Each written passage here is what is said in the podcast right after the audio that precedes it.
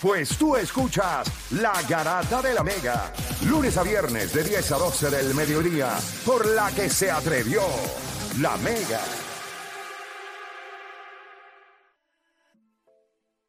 Bueno, usted sigue escuchando la Garata de la Mega 106.995.1 y ustedes saben que nosotros acá constantemente todas las semanas pues tenemos el, el segmento obviamente de adoptar un atleta de la Fundación de Yaya Barea que es bien importante para nosotros. Ayer no lo pudimos hacer porque estábamos en transmisión desde la Universidad eh, Ana G. Méndez, pero por hoy estamos acá nuevamente y, y no, no vamos a fallarle al segmento. Tenemos como siempre a Timna por acá con nosotros, que es la madrina eh, de, de este, de este proyecto. Timna, bienvenida nuevamente a la grata. ¿Cómo estamos? ¿Todo bien? Todo bien, gracias a Dios.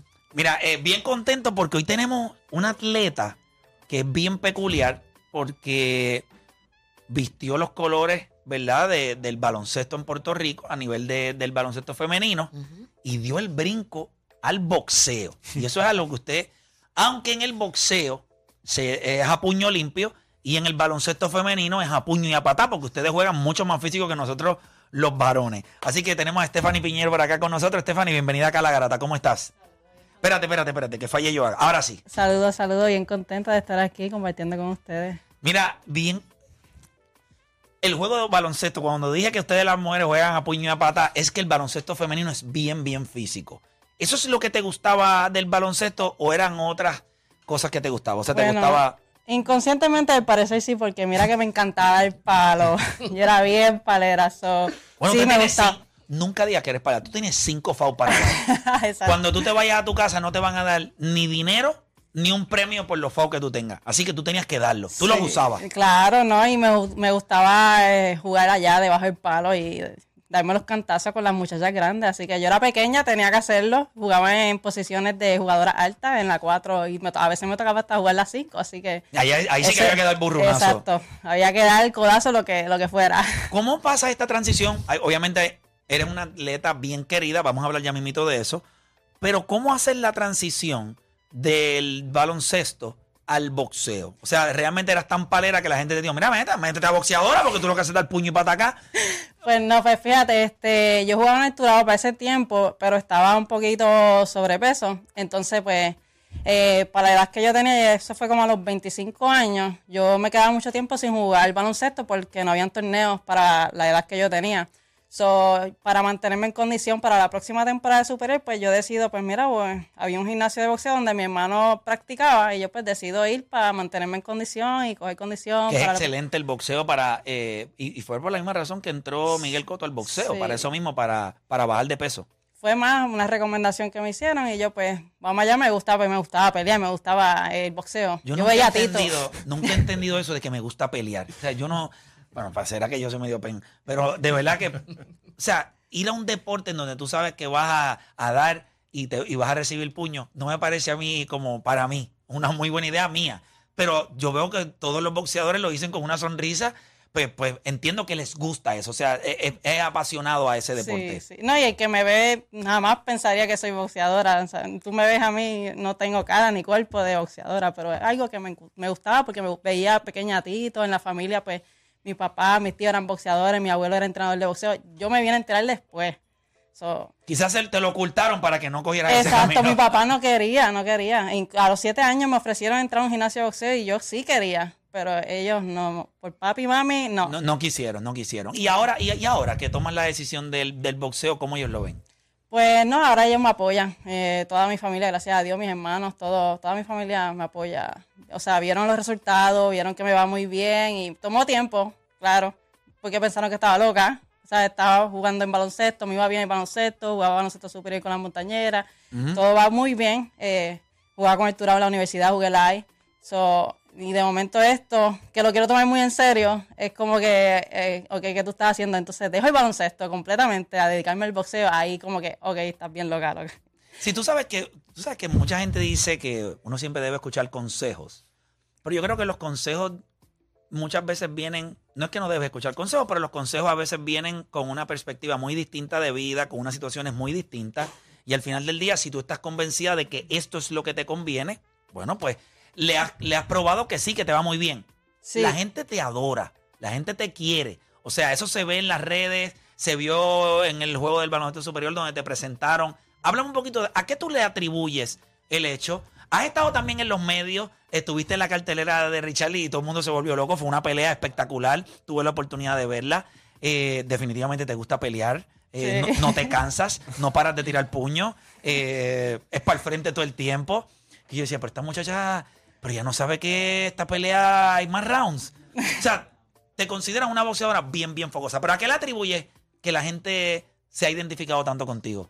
Pues realmente no sé, mi carisma, humildad, este, la manera en que, pues, eh, yo siempre digo como que las personas te dicen cosas como que, mira, este, cuando dejé el baloncesto por el boxeo, eh, estás loca, no hagas eso, pero es lo que me está dando resultados. Mi sueño era ir a una clasificar, clasificar una olimpiada, ahora mismo estoy cerca de hacerlo.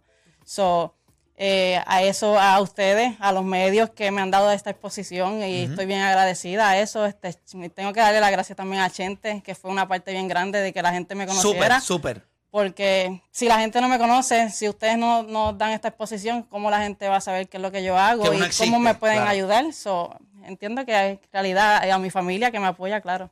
Siempre bueno, yo creo que ellos están haciendo, ¿verdad? Eh, la, la manera en la que ellos han trabajado a, ¿verdad? Las sus carteleras y la exposición que le han dado a, a los, a los boxeadores, yo considero que es, el- es lo positivo dentro de lo que, del espectáculo de entretenimiento que ellos han montado con otras cosas, pero sí le han dado eh, algo de participación al boxeo aficionado eh, y yo creo que en ese sentido, pues, pues ayuda mucho. Sí, gracias a eso, pues aparece JJ Barea Foundation, eh, la cooperativa Lomas Verdes. Verde, que es, ahora mismo están dándome una mano grandemente. Definitivo, yo creo que eso es bien importante y vamos ya mismito ahí con eso. Pero me hablaste de, de una clasificación eh, olímpica, que es lo que tú estás persiguiendo y estás cerca. Exacto. ¿Cuán importante es el rol que está jugando la Fundación Yeye Barea y este, eh, ¿verdad? y, esta, y este movimiento de adopta a un atleta en una atleta que está tan cerca? O sea, cuando te enteras, ok, mira, vas a entrar al programa, adopta a un atleta, ¿qué significa eso para ti en cuestión de, del alivio y cuánto te puedes enfocar en, en tu meta? Pues eh, bien grande porque a veces piensan, este, ah, esta atleta pues tiene muy buena exposición y ya se creen que uno tiene pues las conexiones, whatever, tienen los recursos y en realidad no. Pues a ellos entrar pues me ofrecen este, la cooperativa este, un, un alivio económico que yo no contaba, una mensualidad, entonces también me ofrecen ahora los servicios de nutricionista que para nosotros el deporte de combate es muy importante, tenemos que trabajar el peso, so, yo lo hacía bien al gareta, ahora puedo hacerlo bien organizadamente. Normal, normal. Para rendir como se supone. So, esto, esto es una carga que me quitan de encima bien grandemente y yo estoy bien agradecida con la Fundación JJ Barea por todo lo que están haciendo y yo sé que cualquier cosa que yo necesite, ellos están ahí para mí en cualquier momento.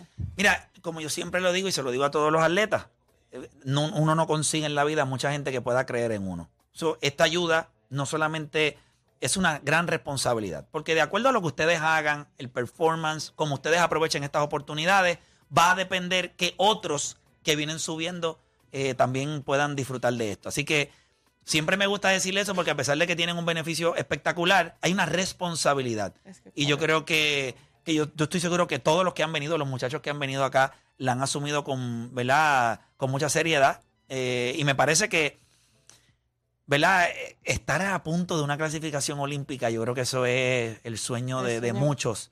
Así que, eh, qué mejor momento en el que llegó esto. Mm. Tina, tenemos por acá con nosotros a Víctor M. Rodríguez Díaz, presidente ejecutivo de Lomas Verdes eh, Cooperativa. Eh, gracias, ¿verdad? Gracias por formar parte de este proyecto. ¿Qué, qué lo motivó a decir, mira, ¿sabe algo? Voy a entrar al proyecto. Pues mira, cuando nosotros eh, nos llamaron de la fundación, este, vimos una oportunidad y ha sido de gran alegría para la cooperativa. O sea, eh, nosotros ser parte del desarrollo de un atleta como Stephanie eh, y tener la- el instrumento de la fundación que tiene una estructura que nos permite ayudar de esa manera a un atleta tan talentoso, pues es de alegría ¿verdad? y satisfacción. Así que nos sentimos muy orgullosos de la oportunidad y sabemos que Stephanie pues, nos traerá mucha gloria a nuestra isla. ¿Por qué otras cooperativas que posiblemente no están en este movimiento ahora mismo deberían entrar? Bueno, eh, básicamente cada cooperativa eh, se le ofrece un atleta cerca, ¿verdad? O en su pueblo. Ujú. ¿verdad? Yo entiendo que las cooperativas y el cooperativismo siempre respalda el, el deporte. Y yo estoy seguro que cuando sigan surgiendo oportunidades, otras cooperativas se van a añadir, como nosotros que tenemos un historial de ayudar a los atletas eh, tanto de escuelas, de colegios. eh, diariamente recibimos eh, por solicitudes de donativos y nosotros las atendemos y los respaldamos constantemente. Definitivo, yo creo que ¿verdad? la palabra cooperativismo es exactamente eso mismo. Así que yo creo que nuestros atletas necesitan eso mismo. Ayuda de todos lados. Eh, a veces pues señalamos a las entidades que son los que rigen el deporte, pero ellos también tienen sus issues. El gobierno también tiene sus issues. Y yo creo que la parte privada tiene una responsabilidad también eh, porque se nutren del público, ¿verdad? De, de de sus clientes. Y el hecho de que puedan devolverle a la comunidad, específicamente a los atletas, pues es espectacular. Estamos bien contentos acá nosotros en la Garata de la Mega, verdad, de que este, seas parte de, de este proyecto, Stephanie. Eh, me parece que tu historia eh, es, es espectacular, porque a veces, ¿sabes? Jugué baloncesto. Mira, mira cómo todo el mundo, nosotros somos seres de animales de costumbre. Ya tú eres baloncelista. ¿Qué tú haces metiéndote en el boxeo? Vas a desperdiciar todo lo que has logrado.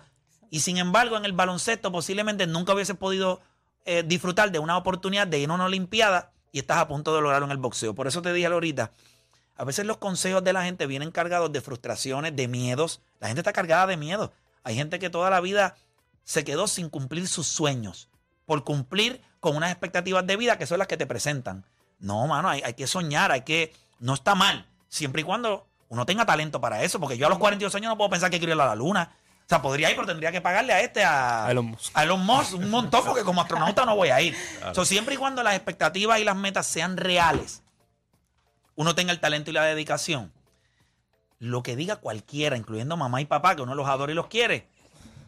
Mano, a mí no me querían en la música. eh, cuando dejé la música, me, tiene que ir a trabajar. Cuando empecé en esto. O sea, yo creo que el ser humano tiene que creer. La primera oportunidad de creer te la tienes que dar tú, creer en ti. Los demás, tú los haces creyentes con tus ejecutores. Así que te felicito porque muchos jóvenes deberían de seguir tu, tu ejemplo. De que nada, ¿verdad? Todo lo que uno quiera se puede. Sé que tuvieron una actividad a la cual no me presenté, ya lo sé. Eh, les pido disculpas, pero pues tengo que cumplir con otros atletas. Yo también tengo, yo no adopto un atleta, yo, esos son mis atletas, que tengo que cumplir con ellos también y me confligió. Pero sé que la actividad se dio espectacular. Háblame un poquito de, cómo- de cómo fue, Timna. Bueno, fue una entrega de beneficios. Ellos recibieron todos sus beneficios. eh, desde en- fue en Cooperativa de Seguros Múltiples, las facilidades que se dieron toda esa actividad. Eh, pues tanto McDonald's por la mañana les dio un desayuno, unos burritos, todo un desayuno. Luego entonces T-Mobile le entregó todos eh, los celulares con unos case adicionales también eh, explicándole la información de cómo utilizarlo. También entonces ahí directamente Vividia le entregó unos artículos. Todas las empresas, AC Sport, eh, pues los uniformes, se le entregaron unas tenis adicionales a través de la fundación. Qué espectacular, qué Sí. bueno, qué bueno. Y de HSOA, que pues la parte de los entrenamientos, pues que yo sé que ya todos lo están utilizando. Pero fue una magia, una magia diferente y me gustaría que Manuel pasara por aquí porque hubo una que otra situación adicional.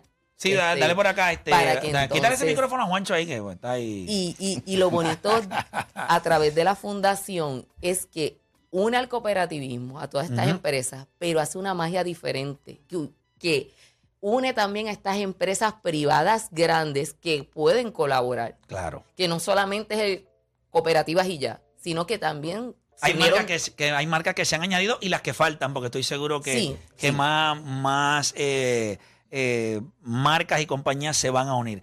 Ayer Manuel estaba pendiente de rewind de nosotros porque me escribe y me dijo, mira, Pleso, se escucha ahí feo, arregla Ah, sí, eso. Estaba pendiente a No, pero- Rewind, no, claro pero que duro, sí. duro. Gracias, sí, gracias Manuel. Seguro, seguro. Saludos a toda la radio, la radio escucha. Se- eh, como dice la madrina Tirna, pues se llevó a cabo la entrega de beneficios y hubo algo adicional que queremos trabajar con los atletas pensando en su futuro. Y le añadimos ahora un taller a ellos para que ellos aprendan a manejar su, su marca personal, su trademark, para cuando ellos eh, sepan lo que deben y no hacer. eh, próximamente ellos van a tener unas horas continuas de estudio por un profesor de, de manejo de redes sociales para trabajar su, su marca personal para llevarlo a un futuro. Cosa de que cuando ellos eh, terminen su parte deportiva, pues tengan su, su marca bien sólida y que también puedan generar algún ingreso luego de, de esa parte. O sea que esto lo que queremos es cuidarlos, protegerlos y llevarlos a puerto seguro. Miren esto. son muy pocos los atletas. Piensen ahora mismo, cierren los ojos y piensen, cuando ustedes piensan en el deporte a nivel televisivo en Puerto Rico. Piensen nada más. Piensen en lo que nosotros hacemos aquí en la Garata de la Mega. Piensa en lo que puede hacer Chente en su podcast. ¿Cuántos atletas retirados participan de esos elementos? Muy pocos o ninguno. Es bien importante porque eso no se da en los Estados Unidos. En los Estados Unidos, en las transmisiones, tú ves, y no, no son superestrellas muchos los que están hablando ahí. Son jugadores que fueron jugadores de rol o jugadores que estuvieron en alguna faceta de All Stars, pero tienen un valor porque fueron los atletas que jugaron el deporte. Muchos de ellos están hablando hasta de deportes que ellos no practicaron. Pero es bien importante que ustedes, por ejemplo, Stephanie, tú tienes baloncesto y boxeo. El valor que tú tienes para los medios, una vez tú termines con tu ejecución deportiva, te debe conseguir a ti un trabajo en los medios. Tú tienes una sonrisa espectacular, tienes una personalidad espectacular, la gente te quiere. Una vez tú termines eso, tú tienes que sacarle provecho a esto. Y te lo puedo decir desde ya, cuando termine esto, si yo estoy aquí todavía, usted tiene trabajo con nosotros. ¿Por qué? Porque yo creo que hay un valor importante en las vivencias de ustedes como atletas. Pero entonces, cuando vamos a los medios, no es que no se le da participación. Yo creo que una de las cosas que me llamó la atención cuando nosotros eh, con, pudimos conseguir a, a, Filiberto Rivera, que está activo todavía en el BCN, que participará aquí, yo le dije a los muchachos, es la primera vez que tenemos a un atleta con nosotros. Y tiene un valor, porque la gente cuando escucha, o sea, yo lo que le meto a la gente son embustes. Es un tipo que cree que jugó, pero no jugó, ¿me entiendes? Yo analizo el juego, pero yo no puedo vender lo que ustedes viven. Yo puedo imaginármelo, de poner mis experiencias basadas en más o menos lo que ustedes puedan vivir por, lo que uno vive cuando todos nosotros practicamos deporte cuando éramos jóvenes. Pero el valor que tienen ustedes tiene que, que ser este, valorado en los medios. Y cuando ustedes ven los programas deportivos en el país, los muy pocos que hay, pues son pocos. Los atletas que están o los llevan de invitados. Pero ¿y por qué no los dejas fijos? ¿Por qué no los pones ahí en un rol protagónico? Porque ustedes pueden hablar de múltiples cosas desde su experiencia. O sea, yo creo que eso es bien importante y felicito a la fundación porque el manejo de redes lo que le da es, desde ya, tú puedes comentar sobre cosas que estén pasando en el deporte y vas trabajando fuera de todo de la información o de tu experiencia, una pelea de boxeo que viene o un baloncesto.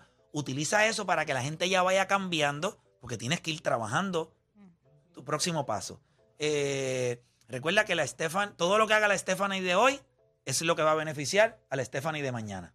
Lo que no hagas hoy, la de mañana lo va a sufrir. Así que eso es importante y felicito a la fundación por, por expandir el programa. Cuéntame. Sí, este, próximamente van ellos van a tener las horas continuas en cuanto a, ese taller que se va a estar dando por un profesor que dedicado a eso.